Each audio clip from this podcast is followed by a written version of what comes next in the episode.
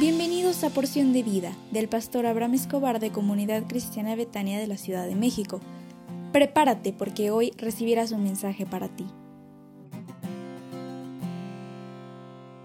Toc, toc. Buenos, pero muy buenos días. ¿Cómo estás? Qué alegría me da siempre el estar contigo como cada mañana y decirte que hoy concluimos el tema Dino al enojo. Yo te quiero preguntar, ¿te ha ayudado en algo este tema? La próxima vez que quieras enojarte, pregúntate si vale la pena enojarse. No lo justifiques. ¿Vale la pena que se irrite tanto tu corazón y que se te suba la presión, la frecuencia cardíaca y que, y que la paz se vaya dentro de ti? No vale la pena. La gente que no conoce de Jesús busca el enojo mas los cristianos buscamos el evadir el enojo y si éste toca la puerta de nuestra vida, buscamos la oportunidad para poner las cosas en paz y que este enojo no provoque más herida, irritación o desconsuelo del que debería provocar. Si te has enojado con alguien, te puedo dar un consejo. Provoca tener un encuentro con la persona que tuviste alguna diferencia y por favor rompe toda mala impresión.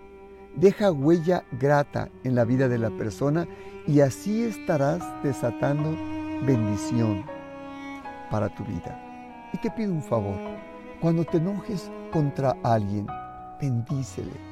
Cuando no esté la persona y te pongas a orar por, por ella o por él, pídele perdón a Dios por esa, esa diferencia que hubo entre ustedes. Pídele perdón a Dios por tu mal comportamiento y bendice a la persona. Si tú la bendices y dile Señor y bendice a la persona y guárdale del mal, que el rocío de tu presencia esté con ella y Señor, aunque estés muy enojado con ella y verás lo que Dios va a hacer contigo, pero también con la otra persona. Tú que estás escuchando este audio, le ruego al Señor nuestro Dios que te bendiga, hoy y siempre, y por favor, Perdona a la persona que te causó tu enojo. Olvida lo que te hizo y que Dios acorte el tiempo de tu dolor en Cristo Jesús. Quiero concluir esta semana que dedicamos para hablar del enojo, para preguntarte que si vale la pena enojarse. La respuesta siempre es obvia. No vale la pena, porque nunca se arregla nada enojado. Lo único que se produce es frustración y engaño. De hoy en adelante, declara en tu corazón gozo, paz, perdón.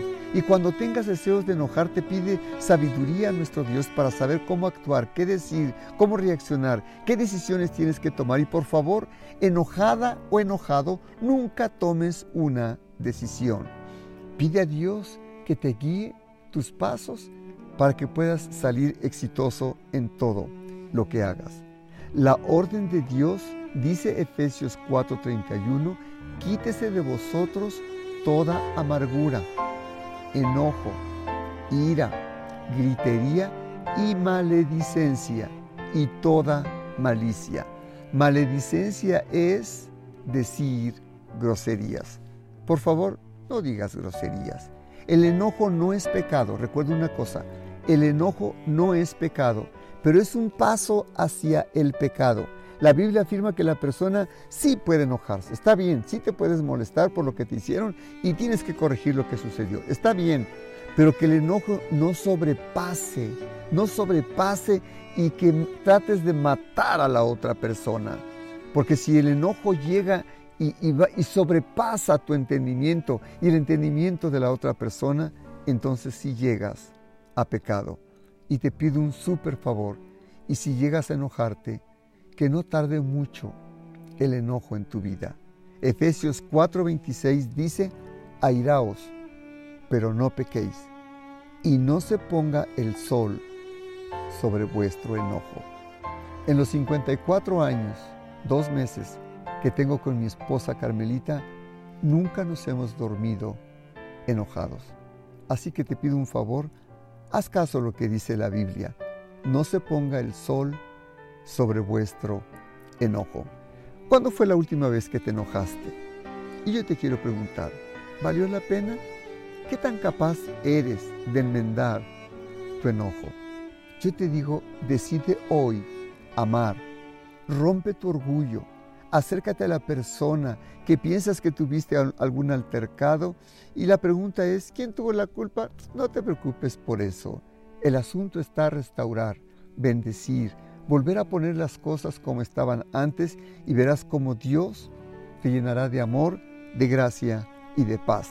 Te invito para que asistas el próximo domingo 9 de julio a las 10.30 horas a una cita de celebración en el templo. Estamos hablando acerca de que julio es el mes de los milagros. Y el próximo domingo estaremos orando por los enfermos. Así que si tú estás enfermo o en tu familia hay un enfermo, llévalo, porque yo sé que Dios provocará un milagro dentro de ti y tu familia. Que tengas un hermoso fin de semana y nos vemos el domingo temprano en el templo y llega desde las 10 de la mañana. Busca a Dios en oración para que a las 10.30 puntualmente estemos alabando a Dios con todo nuestro corazón. Un abrazo y Dios te bendiga.